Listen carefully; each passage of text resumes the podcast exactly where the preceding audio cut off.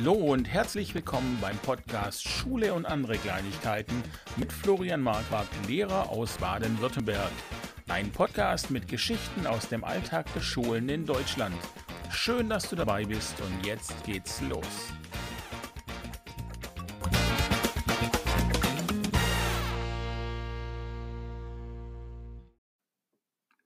Ja, hallo zusammen.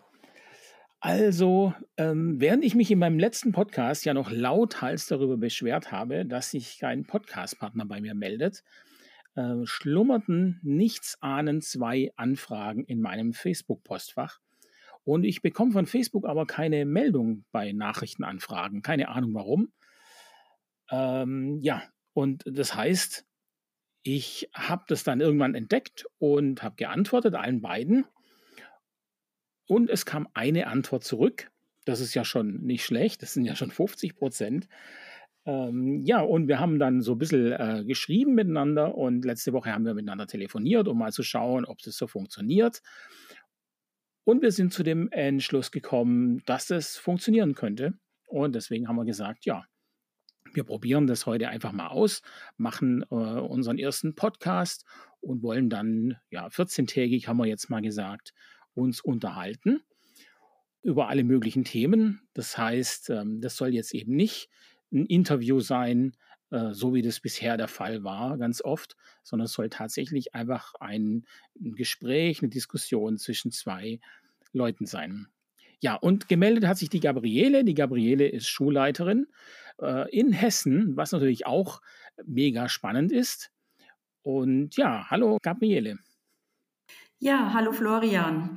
Ja, vielen Dank, ähm, dass ich heute hier dabei sein darf und äh, dass wir uns jetzt hier mal zusammen auf eine gemeinsame Reise machen und mal schauen, wo die uns hinführt.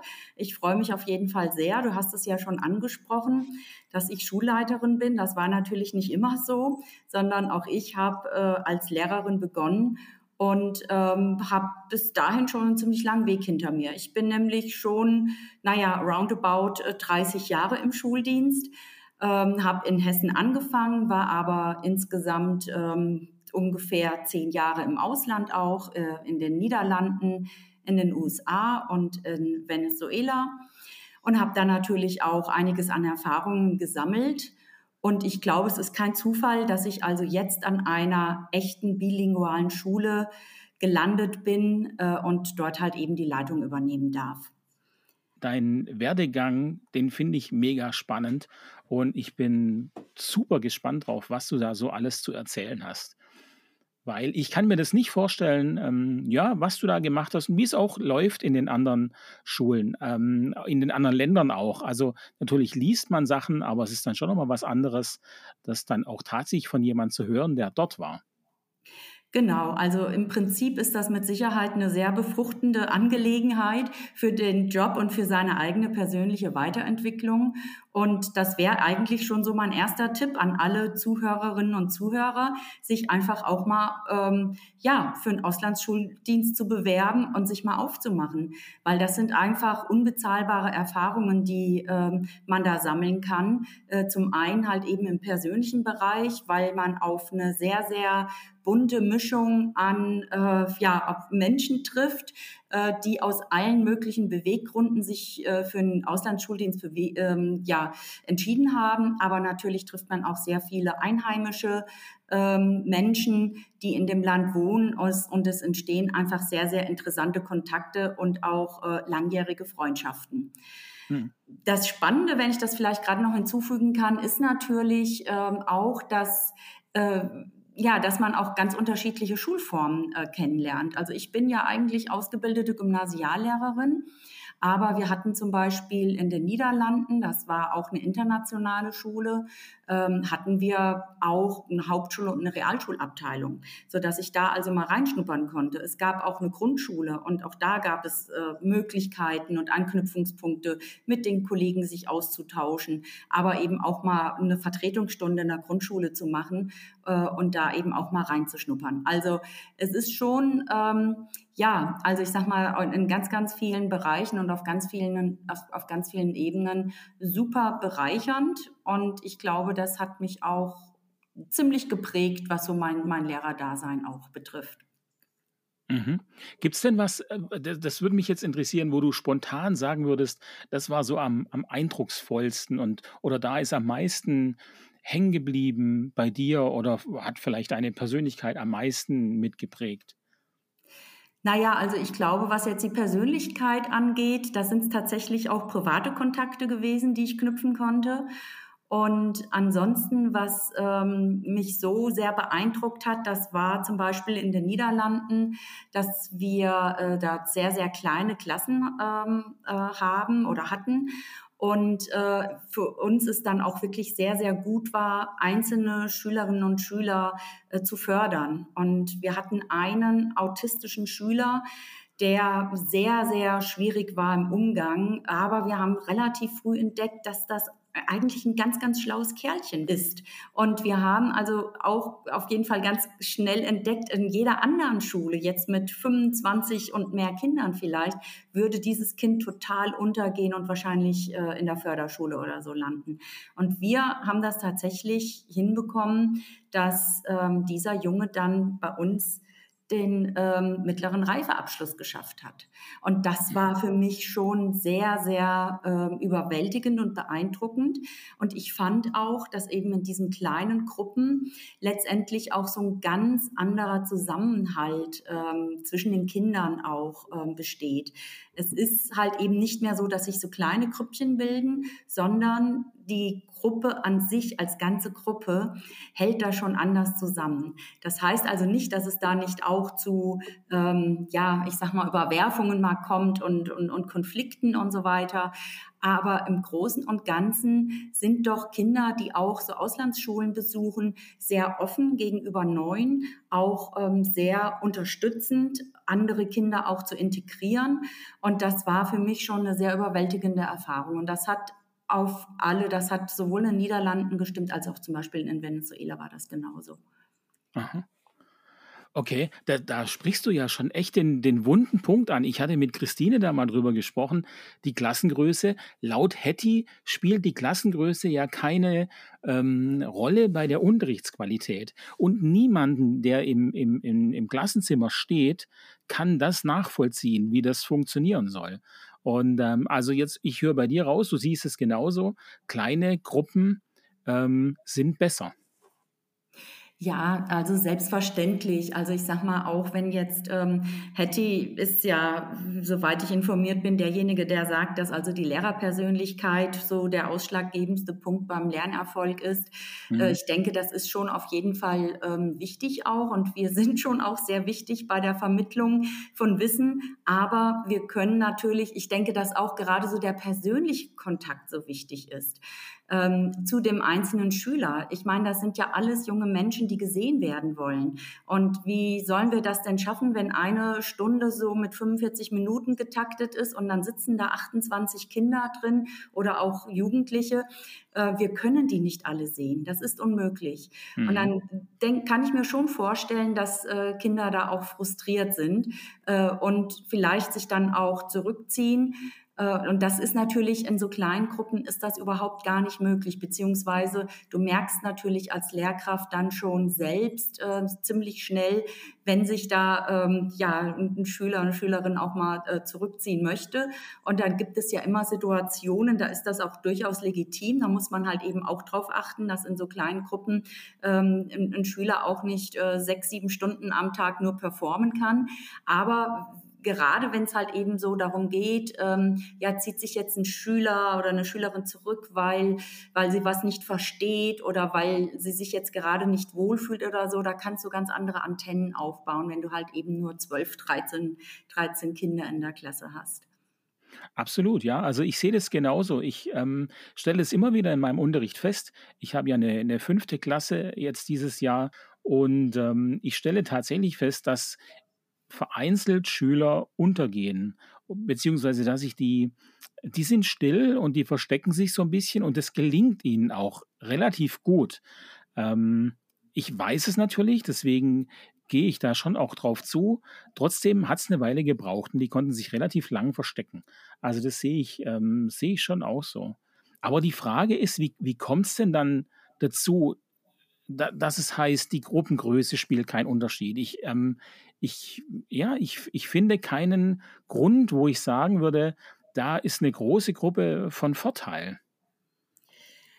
Ja, also ich finde es schon auch ziemlich schwierig, die Diskussion, muss ich zugeben. Ich meine, es gibt natürlich durchaus immer wieder ähm, Situationen, da hast du vielleicht schon auch einen ein Vorteil, wenn du eben, wenn du eben mehr Kinder hast. Also das ist zum einen, du hast natürlich ähm, ja, ich sag mal, wenn du eine große Heterogenität in der Gruppe hast und äh, da sind dann eben nur zwölf Kinder und von denen sind jetzt halt eben, ich sag mal, drei oder vier extrem leistungsstark und ähm, dann ist es, ja, es ist natürlich schon etwas schwieriger, ähm, denke ich mir, ähm, vielleicht äh, immer so auch gerecht zu, zu fordern, auch, ja, vor allen Dingen dann halt auch vielleicht die, die Leistungsstärkeren. Das muss man dann im Einzelnen halt eben auch genauer betrachten. Also ich glaube, ähm, was so, wenn, wenn es natürlich auch um Projektarbeit und um so Dinge geht, ja, dann ist es manchmal natürlich schon auch schöner, wenn du einfach da mehr, wenn du einfach mehr ähm, Kinder hast, ähm, um zum Beispiel so ein Projekt auch von unterschiedlichen Facetten her auch anzugehen. Also da hast du natürlich, wenn du jetzt wirklich mal von einer Gruppengröße von zehn bis zwölf Kindern ausgehst, und das war bei uns so, ähm, manchmal waren es auch eben nur acht oder neun, ja, dann hast du zwei Vierergruppen und dann ist auch schon gut, ja. Äh, mhm. Dann hast du eben auch nicht mehr, ähm, ja, dann hast du eben nicht mehr Manpower, um zum Beispiel so ein größeres Projekt auch mal anzugehen. Aber im Prinzip gebe ich dir natürlich recht. Also ich glaube, dass insgesamt die individuelle Förderung und überhaupt der individuelle Zugang zum Kind ähm, doch sehr viel mehr aufwiegt als jetzt eben dieser kleine Nachteil, den ich hier beschrieben habe. Also ich sehe jetzt auch nicht, wo da dieser, ähm, dieser ganz große Vorteil ähm, liegen soll. Ähm, natürlich wollen wir unsere Kinder alle zur Selbstständigkeit erziehen, aber ich glaube halt, was wir öfters mal vergessen, wenn wir darüber reden, über selbstständiges Lernen und so weiter, wir müssen ihnen doch erstmal die Basics mitgeben. Wir müssen ihnen doch erstmal einen Instrumentenkasten mitgeben, damit sie überhaupt, ja, ich sag mal, Tools haben, um auch diese Selbstständigkeit üben zu können. Und das fällt mir manchmal so ein bisschen hinten runter. Also ich habe manchmal so das Gefühl, wenn wir so über selbstständiges Lernen und so weiter reden, naja, dass das so ein Automatismus ist und das kann einfach jedes Kind. Ja, wir müssen da nur irgendwelche Materialien hinlegen und äh, ja, ja, und dann kommt das schon, wenn es eine bestimmte Frage hat. Ich glaube nicht, dass es ganz so einfach ist. Ich glaube schon, dass äh, die Beziehungsarbeit, also zwischen Lehrpersonen und ähm, Kindern, eine extrem große und, und wichtige Rolle spielt und eben auch ja damit einhergehend auch erstmal so eine Grundlagenförderung.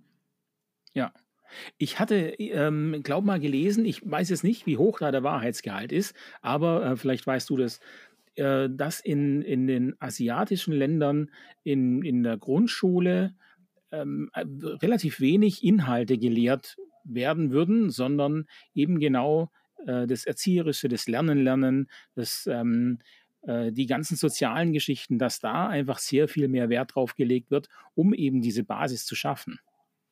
Ja, also das ist zumindest ein vernünftiger Ansatz. Und ähm, ich kann dir sagen, jetzt seit der Pandemie haben wir uns natürlich an unserer Schule auch überlegt, was können wir machen, weil wir schon Verhaltensänderungen festgestellt haben. Ich weiß nicht, wie das bei euch an der Schule war, aber wir haben auf jeden Fall, kannst du ja vielleicht auch gleich mal erzählen, aber bei uns war es tatsächlich so, dass wir gemerkt haben, so nach einer Zeit, also äh, es wird, äh, obwohl wir kleine, relativ auch kleine Klassen haben, jetzt an der Schule, an der ich bin, äh, dass sich doch doch ähm, Schüler auch versucht haben auszuklinken beim Online-Lernen, ähm, dass sie doch auch, ähm, naja, ich sag mal so leichte Züge einer, einer Depression auch gezeigt haben und äh, unsicher wurden und so weiter. Und dann haben wir gesagt, also was um was geht es denn eigentlich im Moment? Geht es jetzt in dieser, in dieser wirklich sehr, sehr kritischen und drastischen Situation um akademische Inhalte oder geht es jetzt erstmal darum, dass wir, naja, weiterhin versuchen, gesunde und, und stabile Persönlichkeiten auch ähm,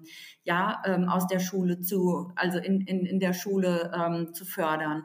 Und ich denke, das Letztere ist der Fall. Natürlich ähm, müssen wir wirklich auch darauf achten, äh, dass eben so diese Persönlichkeitsentwicklung, diese Persönlichkeitsbildung auch ihren Raum braucht. Und ich glaube natürlich jetzt mehr denn je. Wir hören das ja tagtäglich ähm, in den Medien, ja, wie sehr ähm, die Kinderpsychologen überlaufen werden, ja, ähm, die, der Anstieg an, ähm, ja, an, an depressiven und, und psychisch äh, kranken Kindern hat ja exponentiell zugenommen.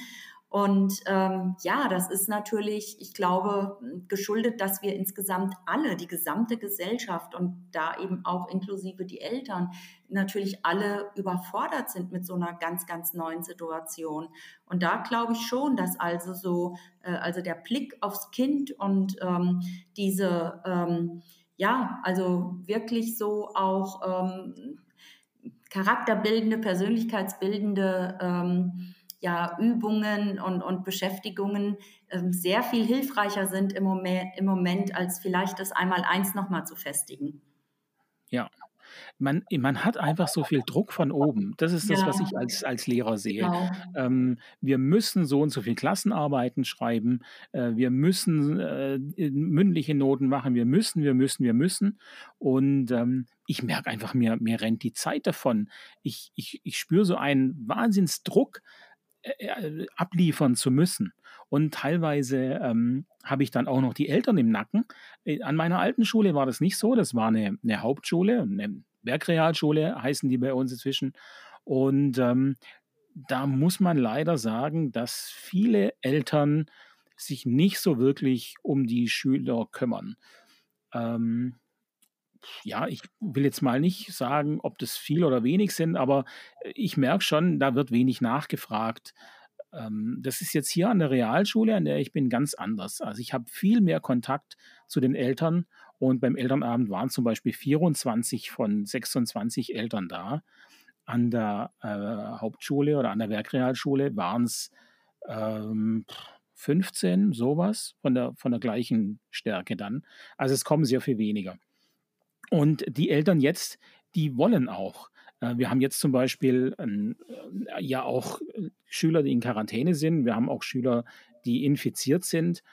Und dann schreiben die Eltern, schicken sie aber trotzdem Material, dann kann er das nacharbeiten. Und tatsächlich kam am nächsten Tag dann auch ein, ein, eine Nachricht im Chat, ja, ähm, äh, könnten Sie mir bitte das Material schicken? Ich habe nur noch ähm, ganz leichtes Fieber und nur noch ein wenig Kopfschmerzen, äh, wo ich auch gesagt habe, ja nein, also du hast Fieber und Kopfschmerzen, da wird nicht gearbeitet. Also da, mhm. da sind die Eltern teilweise schon auch hm, gut mit dabei, mit Druck machen. Mhm. Mhm. Und äh, wie siehst du das? Hast du das denn auch festgestellt, dass jetzt, ich meine, wir haben ja jetzt schon fast zwei Jahre Pandemie. Ähm, hast du da auch eine Veränderung im Lernverhalten festgestellt bei deinen Schülern, dass die, Verhalt, dass die Behaltensleistung nicht mehr so hoch ist oder irgendwelche anderen Dinge? Ja, da habe ich einfach das Problem, dass ich jetzt eben die Schule gewechselt habe okay. und die Schüler, die ich jetzt habe, die kenne ich nicht. Mhm. Die kenne ich jetzt tatsächlich erst sechs, sieben Wochen und an der alten Schule war es so, dass ich die Schüler quasi nicht erreicht habe. Ähm, die waren zwar, es waren relativ viele da im, im Online-Unterricht, aber sie haben sehr wenig abgeliefert. Sie haben wirklich wenig gemacht. Und als wir dann wieder in die äh, Schule gehen durften, waren alle froh. Es gab aber ähm, zwei oder drei in meiner Klasse. Die Klasse war da, äh, bestand aus 16 Schülern und zwei oder drei, die waren komplett abgehängt. Das heißt, die haben auch nach dem Lockdown im Unterricht nicht mehr mitgemacht. Die saßen nur noch da, aber dadurch, dass sie äh, in der, im Lockdown gar nichts gemacht haben, waren sie abgehängt und ich konnte sie auch nicht mehr erreichen. Also die ganzen Gespräche, die ich geführt habe, äh, die haben nichts bewirkt eigentlich. Hm. Weißt du, und da finde ich auch, da macht sich halt der Staat auch oft zu leicht. Ich meine, wir haben wirklich äh, ein demografisches Problem und ähm, das heißt, uns fehlen äh, Facharbeiter eigentlich in allen Bereichen. Ich kenne jetzt äh, gerade echt überhaupt gar keinen einzigen Bereich, äh, von dem ich sagen könnte oder von dem ich gehört habe, da ist alles ähm, im grünen Bereich. Überall fehlen Menschen. Und eigentlich finde ich, wir können es uns überhaupt nicht mehr leisten, ähm, auch nur einen einzigen Schüler zu verlieren. Das geht einfach nicht. Und äh, ich finde auch, dass wir da halt auch als Lehrkräfte oder auch als Schulen insgesamt äh, vom Staat halt auch schon äh, ziemlich alleine gelassen werden. Im Prinzip hätten wir jetzt in dieser Krise mindestens, aber auch generell, finde ich, in bestimmten Schulformen, bräuchten wir eigentlich ähm, zwei Lehrkräfte in einer Klasse. Ja, also ähm, wir müssen einfach wirklich darauf achten, dass, ähm, dass die dass, dass es eben nicht zu diesem ja, äh, Kipppunkt kommt, ja, dass sich dann eben ein junger Mensch entscheidet, ich komme hier nicht mehr mit, ich habe hier nichts mehr zu sagen, ich habe hier keinen Platz mehr. Das ist ja nicht nur so, dass es, ähm, naja, mit den, mit den schulischen Leistungen nicht stimmt, das hat ja dann auch immer ganz massive psychische Auswirkungen. Und das finde ich dann halt eben so schlimm, ja. Ähm, mhm. Und da müssten wir uns eigentlich sehr viel mehr drum kümmern. Ich weiß wirklich überhaupt nicht, warum sich da äh, der Staat immer noch so zurückhält. Aber ich glaube, wir, wir bräuchten auch die Eltern dazu, weil wir erreichen die Schüler dann ja eben nur, wenn sie in der Schule sind oder wenn sie, wenn sie Unterricht hätten. Aber wenn die Eltern nicht mitziehen. Also ich hatte zum Beispiel letztes Jahr einen Schüler, der wollte sich abklemmen. Und die ähm, Mutter hatte dann mit mir Kontakt, hat gefragt, wie er so ist. Und ich habe gesagt, ja, das läuft nicht gut. Woraufhin sie ihn ins Wohnzimmer gesetzt hat. Er durfte dann nicht mehr in seinem Zimmer lernen. Ähm, und ab da hat es funktioniert. Also das war dann zwar für mich gewöhnungsbedürftig, weil wenn ich einen Witz gemacht habe, hat sie gelacht. Das heißt, sie war immer, immer hinten dran. Aber ähm, naja, gut, es hat trotzdem ähm, den Zweck erfüllt, nämlich er war da und er hat mitgemacht. Und die Eltern, die sich nicht darum kümmern, weil sie nicht wollen oder wenn sie vielleicht auch nicht können, weil sie einfach arbeiten müssen, ähm, die, die Kinder haben es eben schwerer. Und wie, wie würden wir die erreichen? Ähm, also was könnte die Politik da machen, damit man solche Schüler erreicht? Das ist, das ist, glaube ich, echt schwierig. In der Schule, ja, da pflichte ich dir bei, da bräuchten wir auch mehr. Ähm, aber wir jetzt in Baden-Württemberg gibt es ja dieses ähm, Rückenwind. Das heißt, jetzt werden tatsächlich Fachkräfte mehr oder weniger, sage ich mal, ähm, bekommen jetzt Arbeitsverträge und kommen dann in den Unterricht mit rein, um die schwachen Schüler zu unterstützen. Ja, also das finde ich eine sehr gute Initiative und äh, wahrscheinlich auch überfällig, äh, weil äh, ich ganz einfach auch, also ich sag mal, wir haben ja auch einen positiven Blick auf, auf einen jungen Menschen. Und ganz ehrlich, wer hat denn gerne Misserfolge? Das macht doch keiner gerne extra. Und ich glaube halt, dass äh, hinter jeder Leistungsverweigerung oder ähm, ja auch, ähm, ich sag mal, Bockigkeit, vielleicht auch keine Hausaufgaben machen oder so, ja, da ist mit Sicherheit das eine oder andere Mal auch ähm, irgendein äh, pubertäres Hormon dafür schuld. Aber wenn das halt irgendwie so ein Dauerzustand wird, dann glaube ich, ist das auch ähm, ja irgendwie ein Protest, ähm, eine Protesthaltung.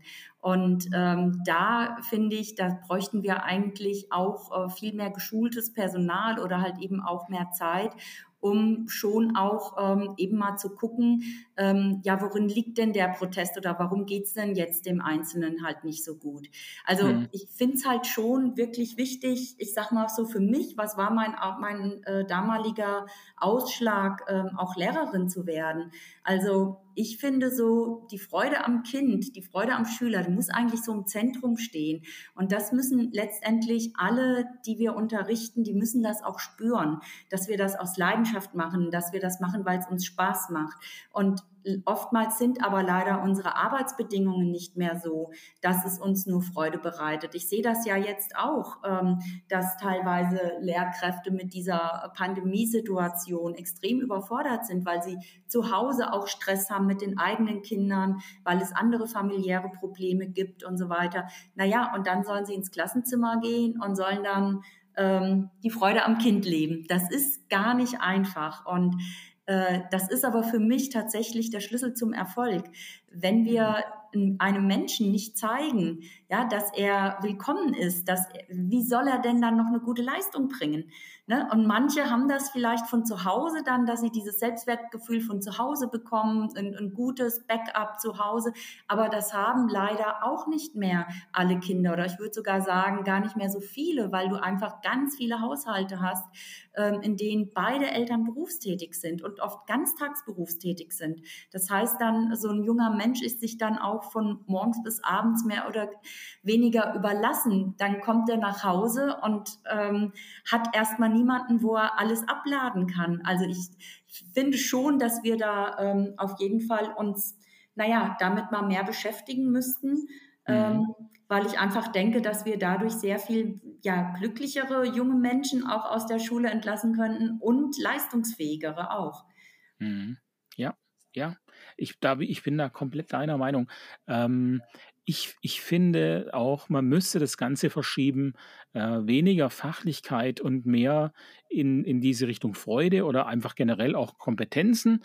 Aber ähm, tatsächlich bräuchte es viel mehr Raum. Und man merkt es ja auch, wenn man den, den Schülern die Freiheit lässt und wenn man sie einfach mal reden lässt, wie viel die zu erzählen haben und ähm, wie wichtig das auch ist, dass sie erzählen dürfen und können. Ähm, und man, man kriegt sie dann kaum gestoppt. Und man muss sie aber stoppen, weil ja der Unterricht weitergeht oder weil man wieder diesen Druck und dieses Ziel hat. Ähm, also kann man das nicht immer machen, aber die Schüler könnten immer reden und erzählen und Spaß haben. Ja, also ich ähm, denke auch, also für mich ist auch das, was von was Politik ähm, verlangt oder die Ziele, die Politik steckt, auch mit dem, was dann in der Schule abgeht. Ich finde, das ist überhaupt gar nicht kompatibel. Es werden ständig so viele neue Ziele ähm, ja äh, vereinbart oder jetzt im Koalitionsvertrag beschlossen oder so.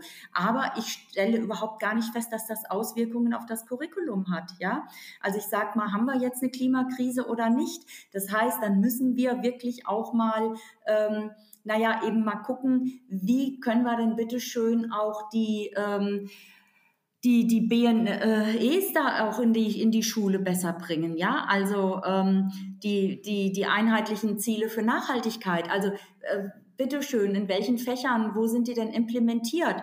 Wo gibt es denn dazu Raum, ähm, das eben zu unterrichten? Ähm, den Kindern auch, ähm, naja, ich sag mal, die Möglichkeit geben, ähm, verschiedene ähm, umweltpolitische oder umwelttechnische oder äh, umweltgesellschaftliche Projekte auch ähm, durchzuführen. Ich finde einfach, dass ist ähm, letztendlich, ich meine, das sind doch die Menschen, die wir in der Schule haben, die unsere zukünftige Gesellschaft formen. Und dann müssen wir sie doch auch vorbereiten. Wir sagen immer, ja, wir wollen die Kinder auf die Zukunft vorbereiten, aber ich habe im Moment nicht das Gefühl, ähm, dass das überhaupt passiert. Ich bin da gerade, ähm, ja, und ich weiß aber, die, unsere Kinder könnten das leisten, die sind super, aber wir müssen sie auch abholen und wir müssen ihnen da auch den Weg dazu weisen.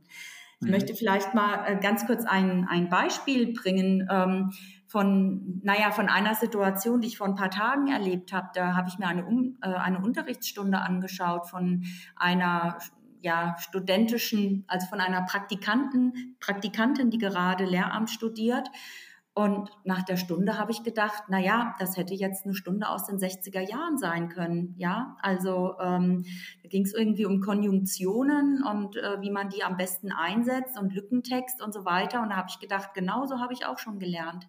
Aber das kann es mhm. wirklich nicht sein. Ja, also da muss, muss wirklich ein radikales Umdenken erfolgen.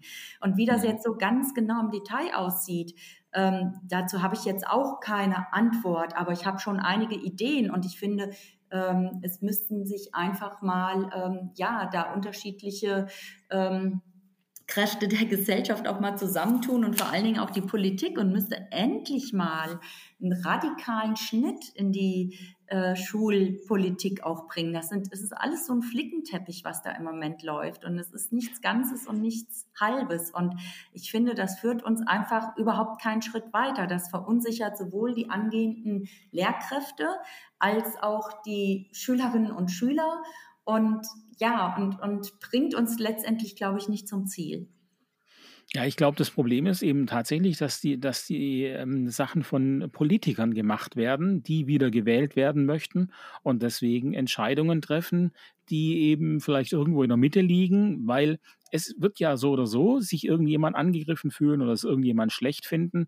Also versucht man ähm, die, die beiden Gruppen, die es gut und die es schlecht finden, ungefähr gleich zu halten. So habe ich manchmal den Eindruck. Ähm, aber das, das Gute wäre ja, dass wir als Schule relativ viel selber entscheiden und machen könnten. Aber ich komm, ich bin bisher noch an keiner Schule gewesen, die wirklich ein, ein Curriculum hatte. Ähm, immer wenn ich irgendwo hinkomme, dann heißt es, ja, das machen wir gerade, das müssen wir machen. Aber auch, ähm, wie das dann gemacht wird, das ist nicht so, dass ich sage, ah ja, okay, so macht es Sinn, sondern ich höre dann ganz oft, ja, wir arbeiten nach einem Buch, die, die Bücher sind wirklich super. Ja, okay, klar, gut, von mir aus sind die Bücher super. Aber selbst dann kann ich ja ähm, die Reihenfolge anders machen. Äh, an meiner jetzigen Schule ist es zum Beispiel so, ähm, da habt ähm, in Technik war das, äh, da gibt es zwei Themen in Klasse 9, Bautechnik und Elektronik. Und die, die Neuner müssen eben vorbereitet werden auf die Zehnerprüfung. Äh, und da es kein Curriculum gab, haben, haben die beiden Lehrer in 9a und 9b mit unterschiedlichen Sachen angefangen, weil der eine mochte das mehr, der andere mochte das. Und es war ja klar, in Klasse 10 führt man das weiter. Jetzt gab es aber irgendein Problem und die Klassen wurden zusammengelegt. Das heißt, ein Kollege hat jetzt eine Klasse und die eine Hälfte kann Elektronik und die andere Hälfte kann Baustatik. Ja, äh, viel Spaß. Und der muss jetzt die, ganzen, äh, die ganze Klasse aber zur Prüfung führen. Und das ist ja eine Katastrophe. Das, das sowas darf einfach nicht passieren, finde ich. Und das, das passiert auch nicht, wenn man sich als, als ähm, Schule mehr mehr mit der Organisation beschäftigt und sich da zusammensetzt und überlegt, wie man es macht. Natürlich passieren immer noch Fehler dann. Das ist ja klar, wir sind alle nicht perfekt. Aber ich finde, dass wir gerade die Planung oft zu, zu lax nehmen. Da, da, da müsste mehr gemacht werden. Und dann werden wir auch vom Inhalt her viel besser an unsere Schüler angepasst. Weil diese, diese Bücher, so gut diese Bücher sind, aber es sind halt nur mal Bücher, die für ein einen ganzen Bereich oder für ein ganzes Bundesland gelten. Und vielleicht habe ich ja aber auch was Regionales, was viel, viel, viel, viel besser passen würde. Ja, genau. Und ich finde, da stimme ich dir voll zu. Ähm, diese Flexibilität, die bräuchten wir eigentlich schon. Das finde ich also ganz wichtig. Und das Beispiel, das du jetzt eben genannt hast, Florian, also ich sag mal so, das zeugt ja auch nicht gerade von einer sehr guten Kommunikationsstruktur in der Lehrerschaft, oder? weil ich meine, ähm, dass dieses, ja, ich sag mal, diese Verantwortung muss ich doch auch als Lehrkraft irgendwie übernehmen, dass ich gerade, wenn es halt eben um eine Abschlussklasse geht und ähm, dann brauche ich doch auch diese, ja, dieses Bewusstsein, dass immer mal was passieren kann, ähm, was dazu führt, dass ich gegebenenfalls ausfalle, ja. Äh, man möchte das immer nie, natürlich, man drängt, verdrängt sowas, aber es kann ja immer mal irgendwie was sein. Und dann, ja, und dann müssen halt eben solche Situationen auf jeden Fall vermieden werden. Ne? Aber ich hoffe doch stark, dass, äh, dass die Schüler trotzdem alle gut durch die Prüfung gekommen sind, oder? Ja, das ist ja dieses Jahr, das werden wir dann sehen. Ach aber so. ich, ich denke schon, dass es, dass es funktionieren wird. Aber es ist natürlich viel mehr ähm, Aufwand, als es sein müsste. Und aber generell finde ich das Problem, wenn, wenn Schüler die Schule wechseln. Also ähm, jetzt ist es ja bei uns so, dass die Realschule ähm, quasi äh, den Hauptschulabschluss und den Realschulabschluss anbieten kann in Baden-Württemberg. Und die Schüler, die nach der vierten Klasse dann eben an die Realschule kommen, werden erstmal auf dem Realschulniveau unterrichtet. Da gibt es eine zweijährige Orientierungs- Phase und nach diesen zwei Jahren wird entschieden, ob dieser Schüler, diese Schülerin ähm, auf dem Hauptschulniveau oder auf dem Realschulniveau weiter unterrichtet werden. Und in dieser Orientierungsphase ähm, fliegen natürlich auch manche Schüler raus, weil sie einfach zwar vielleicht das Hauptschulniveau haben, aber vom Verhalten her überhaupt nicht an die Realschule passen. Also spricht man dann mit der, mit der Werkrealschule vor Ort und sagt, nehmt den doch mal auf, guckt mal, ähm, ob das vielleicht besser funktioniert. Und das Problem ist, dass obwohl wir ja denselben Bildungsplan haben, inzwischen Werkrealschulen und Realschulen haben den exakt selben Bildungsplan, Trotzdem kannst du nicht einen Schüler von der einen Schule auf eine andere Schule schicken. Das, das passt zu 99 Prozent nie vom Stoff, weil einfach jeder, jede Schule macht, was sie will und wie sie es will. Also da geht es mir jetzt aber wie dir vorhin. Ich habe auch, ich wüsste jetzt auch nicht, wie man die viereinhalbtausend Schulen in, in Baden-Württemberg alle äh, gleichstellen möchte, weil die Individualität, die ist ja schon sehr wichtig. Aber dass ich innerhalb einer Stadt schon nicht die Schule wechseln kann, ohne Stoff zu verlieren oder doppelt machen zu müssen, das ist einfach, das ist nicht gut. Das müsste man, da müsste man eine Lösung finden, das müsste man irgendwie anders anpacken. Ja, also das sehe ich ehrlich gesagt ganz genauso. Und ich finde halt schon, dass es ähm, bei Schulen äh, ein bisschen anders läuft, als ähm, wenn du das zum Beispiel mit der Wirtschaft vergleichst. Das ist ja mit Sicherheit auch richtig. Wir sind ja auch ähm, kein Wirtschaftsunternehmen, auch kein Dienstleistungsunternehmen. Und dennoch, also ich möchte einfach mal ähm, sagen, letztendlich sind wir doch an der Schule weil wir Kinder unterrichten wollen. Und Kinder sind ja letztendlich, also ich sag mal, die müssen wirklich, ich sag mal, immer so im Fokus unseres ganzen Tuns stehen. Wenn ich da, aber auf der anderen Seite finde ich jetzt persönlich, sind natürlich schon auch ähm, Lehrkräfte oft sehr große Individualisten, was ja auch gut ist. Das hat ja, bringt ja schon auch viele Vorteile.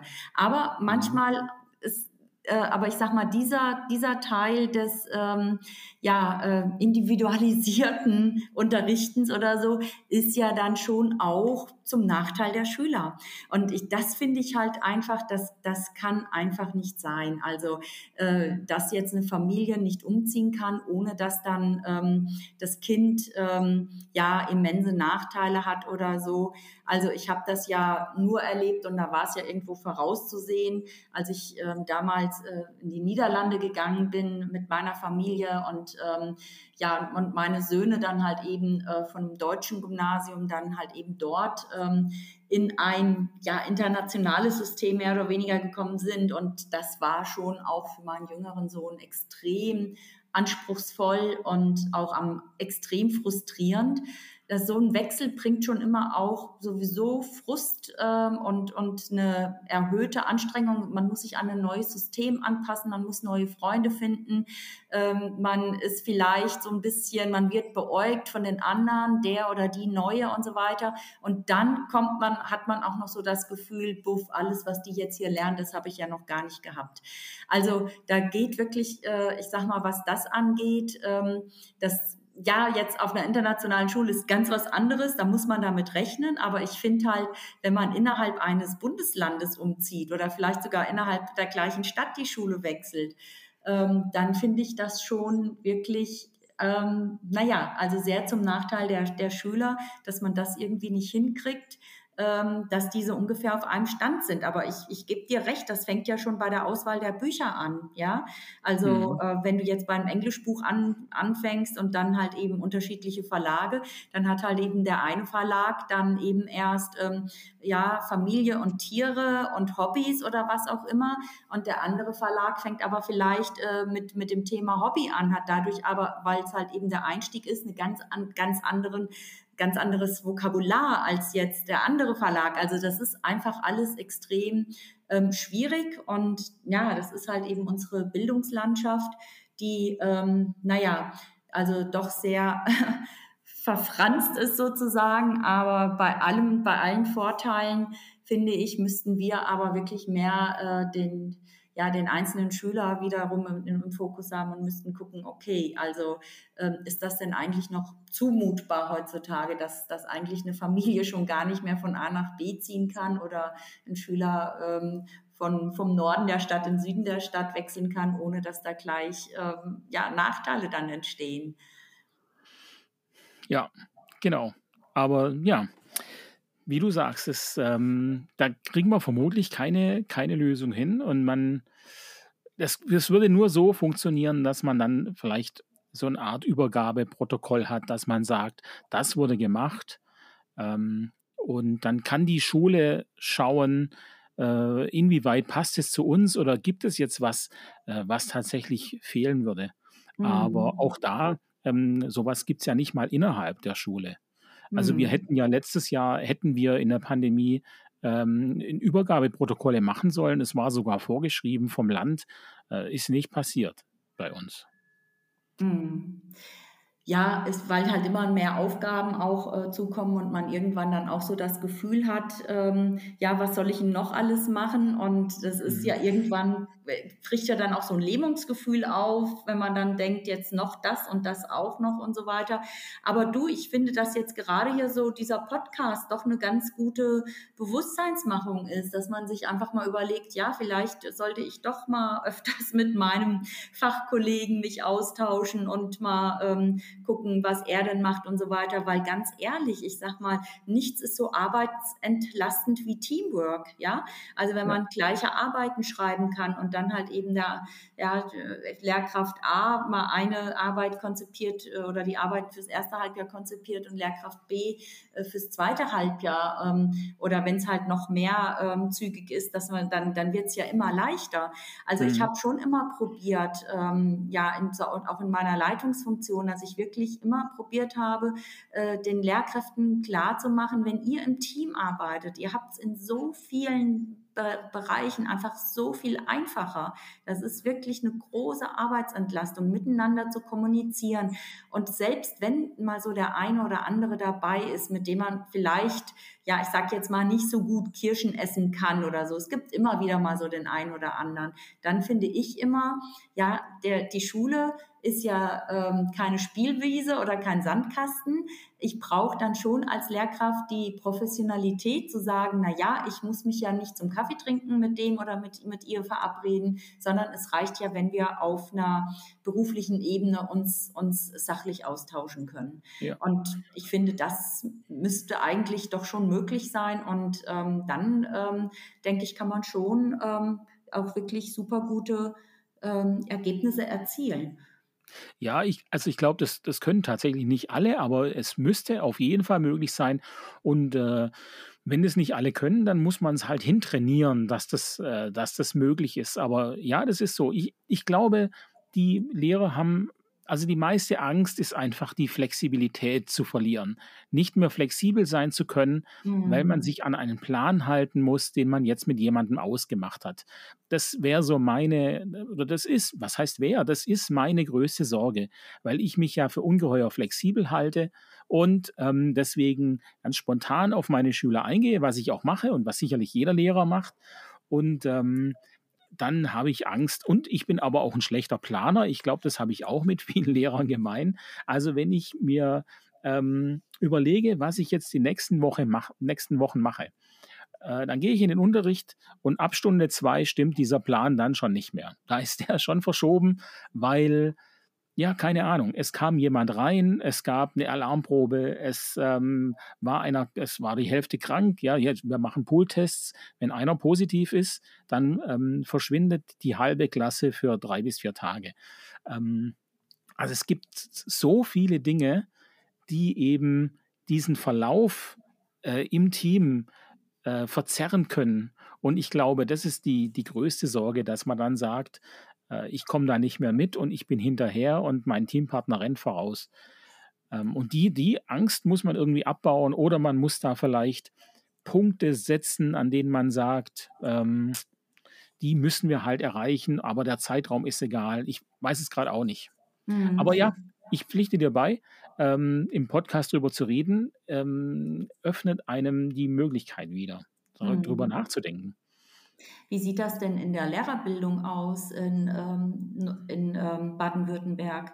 Habt ihr denn in der Ausbildung, gibt es denn da auch äh, Module sozusagen, die letztendlich auch so, ja, ich sag mal, sowas wie Zeitmanagement und Teamarbeit, also so diese Soft Skills äh, auch ein bisschen trainieren?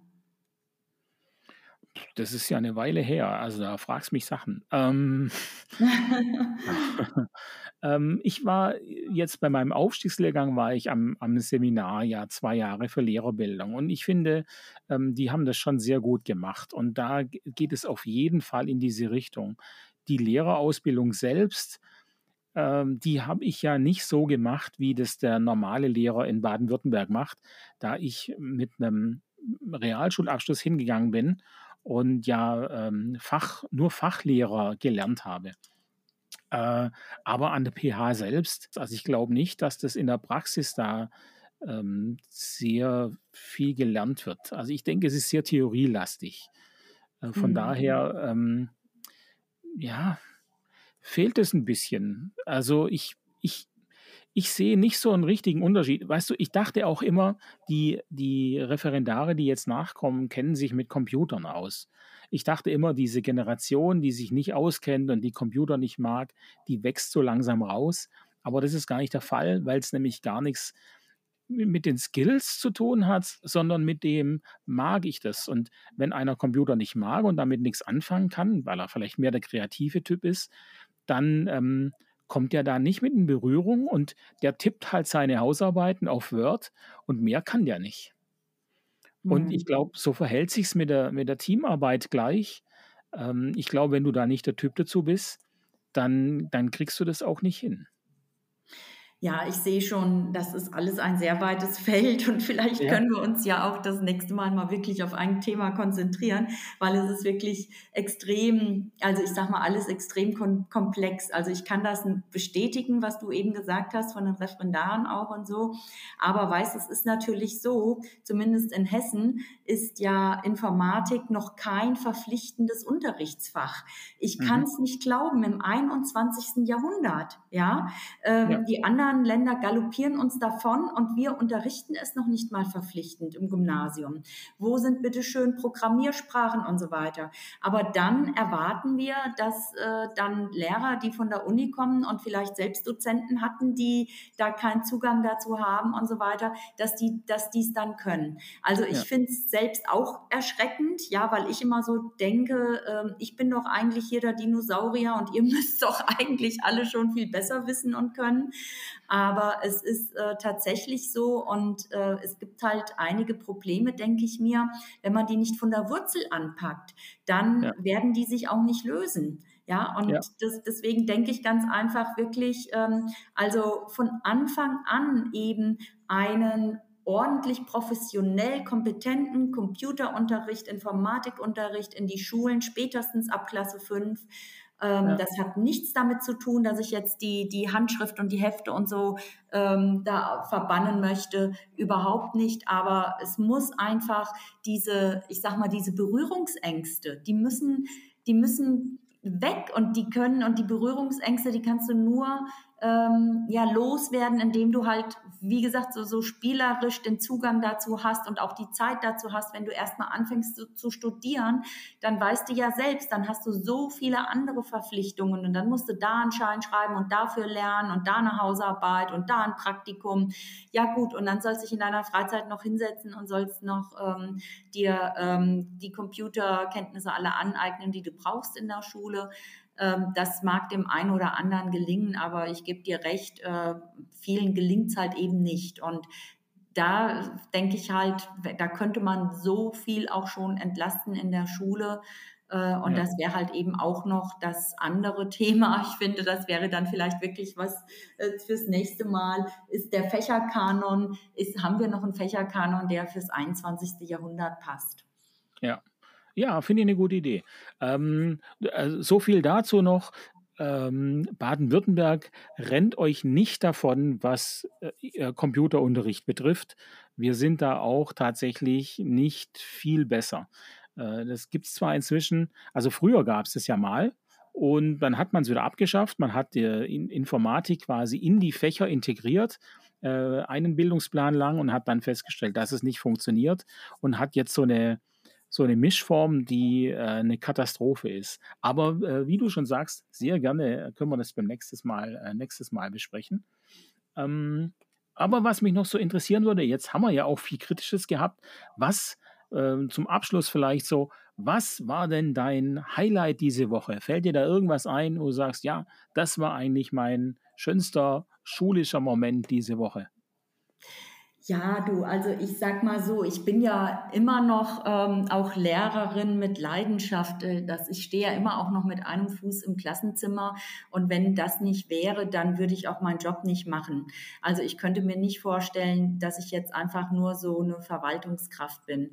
Und ähm, ich, ähm, ja, ich bin also vor ein paar Tagen über den Schulhof gelaufen und äh, wir haben ja, unsere Schule besteht ja praktisch ähm, von den Kleinsten an. Also wir haben Krippe, Kindergarten, Grundschule und Gymnasium eben. Und dann bin ich über den Schulhof gelaufen und dann äh, läuft so ein kleines ähm, blondes Mädchen, läuft da so voll in mich rein. Und ich habe irgendwie gedacht, habe ich die jetzt übersehen oder was? Und habe so gesagt, huch, Entschuldigung, ne? was ist denn jetzt gerade passiert? Und dann hat sie gesagt, ich wollte nur mal kurz mit dir knuddeln. Und das fand ich einfach so. Das, das war einfach so süß. Da habe ich die erstmal gleich wirklich richtig in den Arm genommen und habe gesagt, ach, was bist du für ein süßer Spatz, ja.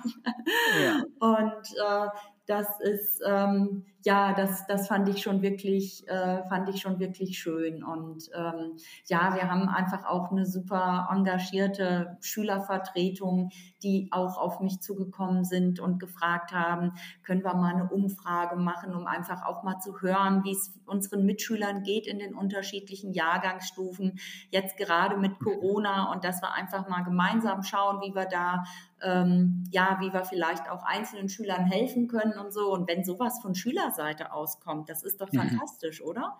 Also das ja. finde ich dann immer wieder sehr, sehr, sehr, sehr schön. Was war denn dein Highlight? Ja, mein Highlight war vielleicht diese Woche, ähm, dass ich im Deutschunterricht, also ich habe vor einiger Zeit schon im, im, im, in der Bücherei, im Buchladen, habe ich so Magnete entdeckt, auf denen Wörter draufstehen, so diese Kühlschrankmagnete halt, ähm, mit denen man dann Sätze legen kann. Und ich hatte mir überlegt, dass ich die meinen Schülern gebe, damit die einfach auch ein bisschen was zu tun haben, ein bisschen kreativ sind.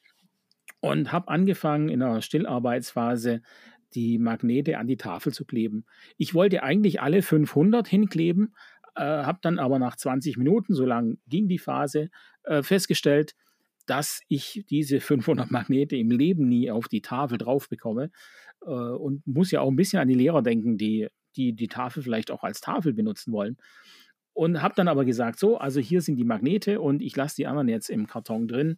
Wenn ihr da was machen wollt, dann kommt ihr einfach her und ihr nehmt euch die, äh, den Karton und könnt dann anfangen zu legen. Und die, die Stunde war dann um und gesagt, gut, wir gehen jetzt in die Pause.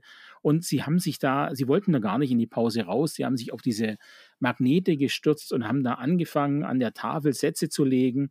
Und die hatten da richtig Spaß und haben sich gegenseitig äh, die Sachen gelegt. So, das fand ich sehr schön und sehr toll. Ähm, und es hat mich einfach auch bestätigt, dass Schüler, ja, da, dass die kreativ sind und dass die Spaß haben an sowas. Ähm, und das fand ich, fand ich wirklich schön, da zuzugucken. Ja, toll. Und ich, ich denke, dein Beispiel zeigt ja auch, ähm, sobald Schüler auch selber machen können, ja, dann sind die einfach auch mit Feuer und Flamme dabei. Ne? Und ja. nicht nur auf dem Stuhl sitzen und zuhören, sondern das ist ja jetzt echt ein super Beispiel. Ähm, selbst aktiv werden, was in die Hand nehmen, rumschieben und so weiter. Und das finde ich einfach ist ein super tolles Beispiel von, ähm, ja, ich sag mal, handlungsorientierten Unterricht. Ne? Ja, Mensch, jetzt haben wir schon hier wirklich fast eine ganze Stunde gequatscht. Ich kann das kaum glauben, aber das ist natürlich. Und du wolltest ja nur 20 Minuten. Ja, allerdings. Jetzt hast du es auch noch verraten. Ähm, ja, so bin ich. ja. Nein, also ich glaube wirklich, ich fand es super interessant, äh, wollte ich dir also jetzt auch noch mal am Ende sagen. Ich glaube, wir haben wirklich so viele Themen auch angesprochen, ähm, die naja, aus meiner Sicht auch äh, ganz interessant wären für eine Vertiefung nochmal, mhm. ähm, weil sie auch wirklich, ich glaube, weil sie auch ähm, viele andere Lehrkräfte auch interessieren und gerade so, wie soll es denn weitergehen äh, mit, mit Schule im 21. Jahrhundert? Es ist ja letztendlich egal, welche Schulform das ist, das betrifft uns ja alle. Und wo wollen wir unsere Schwerpunkte legen und setzen und ähm, ja, also was, ähm, wie kriegen wir das hin, dass wir einfach Menschen erziehen, die dann, wenn sie aus der Schule kommen, also praktisch einerseits, ähm, naja, als, dann auch ja für uns irgendwo da sind, ne, als Generation, die dann irgendwann mal abtritt und ähm, ja dann in Ruhestand geht und dann natürlich auch auf die Jungen auch angewiesen ist. Und zum anderen aber auch, ähm, dass sie ja hoffentlich Mittel und, und Wege finden, um, um unseren wunderschönen Planeten auch ähm, weiterhin zu erhalten. Ja, genau. das ist ja ein, ein sehr schönes Ende eigentlich. Ähm, vielleicht könnte man noch sagen, dass die, die Zuhörer natürlich auch sehr gerne ihre Meinung dazu sagen können. Also wir sind auf jeden Fall interessiert, was ihr da draußen denkt. Bisher ist es noch ein bisschen zurückhaltend mit den Meinungen, aber vielleicht wird es ja langsam mehr. Ähm, schauen wir mal. Aber wir freuen uns auf jeden Fall und würden das auch ähm, mit aufnehmen in, unser, in unseren nächsten Podcast auf jeden Fall. Und dann würde ich sagen, machen wir Schluss, oder? Ähm, ja. Wir, ja, okay. Wir mhm. bedanken uns für die, fürs Zuhören und, und schaltet beim nächsten Mal wieder ein. Ja, wir hören uns dann. Ja, auch von meiner Seite aus vielen Dank und äh, eine gute Zeit. Bis zum nächsten Mal. Tschüss.